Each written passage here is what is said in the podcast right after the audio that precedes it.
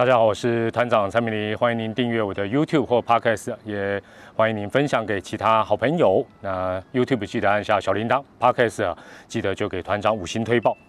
那今天开始啊，这个在趁着这个中秋节连续假期啊，啊之前跟大家预告要来谈龙象大战。那啊目前初步啊规划是分成三集啊，跟大家来分享这个龙象大战。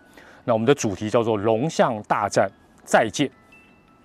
难再现啊！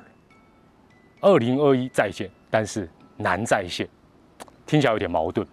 明年呢，二零二一年呢，魏琼队将在一军出赛哦，这大家都知道。那中华之邦终于从现有的四队变成增加到五队，六个对战组合也终于增加到十个对战组合。所以传说中的经典组合龙象大战，在明年二零二一年是真的再见，再见是绝对没问题的。那日前呢，二军的这个总冠军战刚好也是另类的二军龙象大战。那在这个 Game One 呢，龙队的这个叶总啊怒丢马表，那引起很大的一个话题。那那时候很多网友乡民就说：“哎呀，这个龙象大战再现啊，啊再现再出现。”那我想会讲再现再出现啊，就不是单纯是一个比赛组合，比赛组合是一定会出现，现在二军也有，而是这个超人气的经典对战。是不是会再出现再现？那我想，任何一个老球迷啊，就算你不是呃龙迷或象迷，绝对哦，你有曾经经历过职棒的初期，应该都能回忆起一些龙象大战当年的一些盛况。那像团长的在天国的老爸呢，大家都知道他是超级象迷。早期的中华职棒呢，呃，比赛的场地哦，是以已经拆掉了这个台北市立棒球场作为它的一个主要场地，场次非常的多，比重很高。那寄钱求寄钱有一段时间，后来开始做这个预售票的一个贩卖。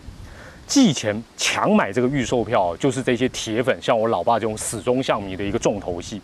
那像我老爸来讲啊，呃，他简单来讲，他就一次买什么？买兄弟象在台北市立棒球场那一年所有的例行赛，他全要了啊，全要了，就是一种季票的概念。但是以前哦，呃，跟现在很不大一样的一个地方，就是以前他那个票是一张一张印出来的。哦，不是发一个证给你，它是票一张一张印，而且同一时间有连线，然后那时候，呃，状况也比较预售点的状况也比较呃不科学等等，哦，所以一共譬如说啦，那一年假设在台北市立棒球场兄弟象有五十场比赛，就开始印啦，大家都很紧张啊，这个买买的人就很紧张，希望这五十张赶快印出来，你就全部都买到。但通常像我爸，通常他都会后来圈圈叉叉，为什么？因为譬如说五十场可能。票印出来，买到的四十五场，漏掉哪五场？九成九都是龙象大战。哦，所以从中，哎，想想看，一次买几十场比赛，就是漏掉龙象大战。当然不是所有龙象都漏掉，可能是一些，比如说假日场啦等等，因为同一时间很多人跟你抢嘛。好，所以可以想见龙象大战当年的一个盛况。那龙象大战哦。从一九九零年就职棒元年，一直到一九九九年龙队解散为止，共十年，就十个球季。我先问大家一个问题：龙迷、象迷应该都答得出来。龙象大战最遗憾的是什么事情？最大的残念又是什么？哦，这这当然这是同一个答案了啊！最大的遗憾、最大的残念是什么？我也不卖关子啊，直接跟大家报告：这两队号称史诗般的经典对决。居然从来没有在球季的季后赛碰面过，十年哦，季后赛这两队没遇过。龙象基本上算是例行赛限定，only 季后赛没跨给。那这你会想说啊，这有很奇怪，有很多年轻球迷可能想说，这有很奇怪吗？啊，就两队都搞不好都很烂啊。问题就两队不烂呐，兄弟象九二到九四三连霸。威权龙队九七到九九三连霸，哎，这样就六年了。如果他们很少打季后赛，那就认了。他们包办了六年的冠军，外加魏全龙队是元年的冠军，二年也打进季后赛啊，打进总冠军战。三加三加二，换句话讲，季后赛如果有季后赛的话了哈，不管赛制当时有一些改变等等，十年他们包办了八年季后赛的常客，但是居然。季后赛他们没有遇过，走过路过，通通都错过。所以我们有一句话讲：错过的永远最美。错过的真的永远都是最美，就是这个道理。我们很快来 check 一下这十年啊，这十个球季，呃，元年、二年啊，九零、九一，为什么没遇到？很简单，我这样依序念一下你就知道。九零、九一，龙强象弱，象一开始才太弱，龙强磨度点。九二、九三其实有机会，九二、九三是非常有机会，而且九三年是特别特别有机会，但是还是就 miss 掉。九四年兄弟像独强，而且是全联盟他独强。隔年九五年变成是南霸天的天下，狮队独强。九六年又有机会，九六年跟九三年比较像，又有机会，还是没遇到。接下来就是魏雄队最后的三年，九七、九八、九九，这三年相非常的不好，战绩很差，而且每况愈下。那龙三连霸，所以当然后来也是没有遇到他。所以龙象。哦，跟现在的支爪，哦，就是桃园跟中信兄弟是完全不一样的一个概念。哦，我这边是从季后赛跟 final 的这个角度来看。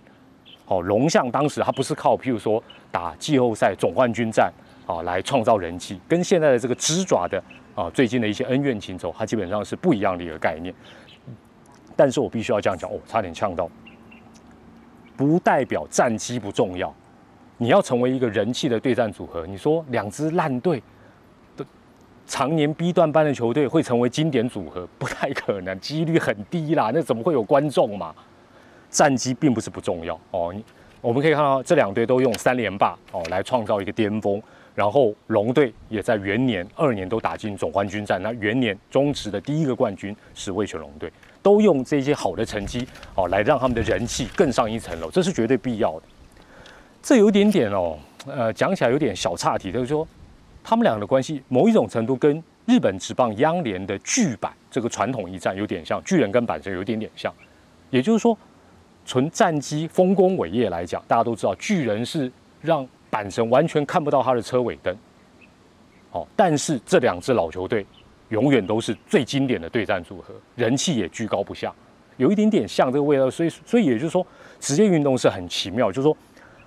经典组合，它要有非常非常多的元素跟时空背景等等等加在一起，而不是单纯说哦，永远这两队都是 A 段班，所以他们就是世仇，不不是这么一回事。那这也是这个系列要跟大家来做呃分享跟探讨。哦，红五告讨。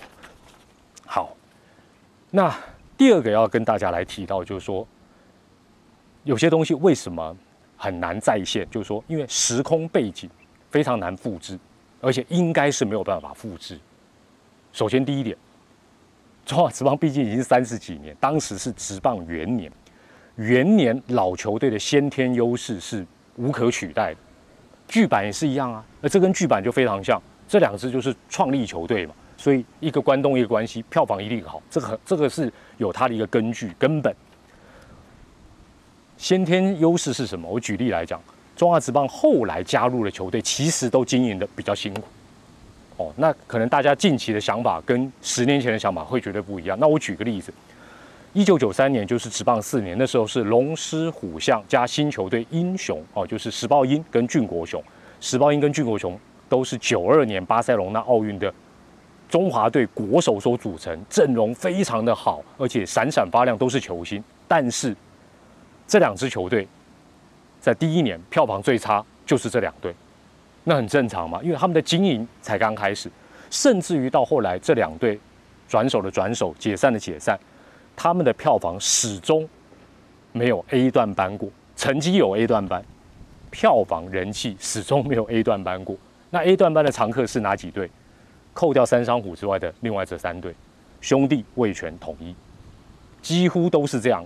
哦，你可以去查一下这个网站上都有这些啊观众票房的一些资料，你会发觉几乎都是这三支球队包办。那这三支球队共同的特色是什么？就是元老球队。所以好的开始，或者是你是创始的，一定有好处。那像九七年的何信金哦，何信金加入也是一样，经营的很辛苦，票房都很不好。当然讲到这里，可能会有球迷说：“哎，不是啦，那也有一些不同的原因造成。”当然，当然有假球嘛。第一个一定是假球，这不用讲，放水这个影响非常大。第二，后来两联盟恶斗嘛，台湾小小的地方，最多的时候曾经有十一支职棒球队啊，哎，看几这是现在四队五队观众就没有非常多，以前最多十一队。但是最根本的原因还是在于什么？在于台湾的看球人口停滞不增，甚至于反减。哦，这是一个非常根本的因素。那这样的一个状况之下，老球队他原本就先框了一群老球迷，对他来讲一定是非常非常有利，他的地盘一定比较稳固。所以哦，话说到这里，我我也必须讲一个跟现在有关。有时候我们反观，不见得是反观现在不好，反观现在好的厉害的，我我们也要跟大家报告。当年蓝牛蓝牛熊挥军北上，在桃园开疆辟土，他以一个新球队，然后用一个不同的思维，能够在一个新的场地跟这个地方成长起来，说真的是非常不可思议的一个成就。哦，也成为独领风骚，或者是带动整个中华之邦后来经营方式的一个领头羊，这是非常合理的。因为我们刚才讲新球队都是很辛苦，他甚至还换场地。换地点经营都很不简单，而且最重要的是，国球根本就是虚幻，顶多是一个期间限定的口号。什么国际赛的时候我们就国球国球，期间限定结束的时候就没了。而且你会发觉最近很少再提到国球这两个字，大家连讲都不讲。所以预期。明年二零二一年，其实现在就是这样了。现在魏雄队就是这样，尤其在这个所谓的人气经营方面，非常的辛苦，真的非常的辛苦。那大家现在最熟悉的是谁？即便他现在在打总冠军战，打得也很好，有声有色，大家最熟悉的还是龙队的教练团。这当然不是一个正常也应该有的现象，但没有办法，新球队就是挑战非常的多。那这一集我先分享到这边，我相信也唤起很多老球迷，特别是龙迷、象迷的一些回忆。那也欢迎您用影片下方的留言来跟大家分享，啊，或者你也可以做点补充、做点讨论，啊，也可以提出一些问题。但是不要急，后面还有第二集跟第三集会继续来谈。有些东西你说，哎，怎么没有讲到什么？没有讲，有啦，第二集、第三集会陆陆续续跟大家来报告。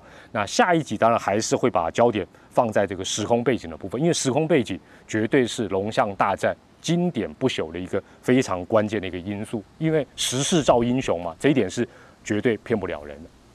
这一集就先讲到这里，我是团长蔡美丽，我们下一集再见，拜拜。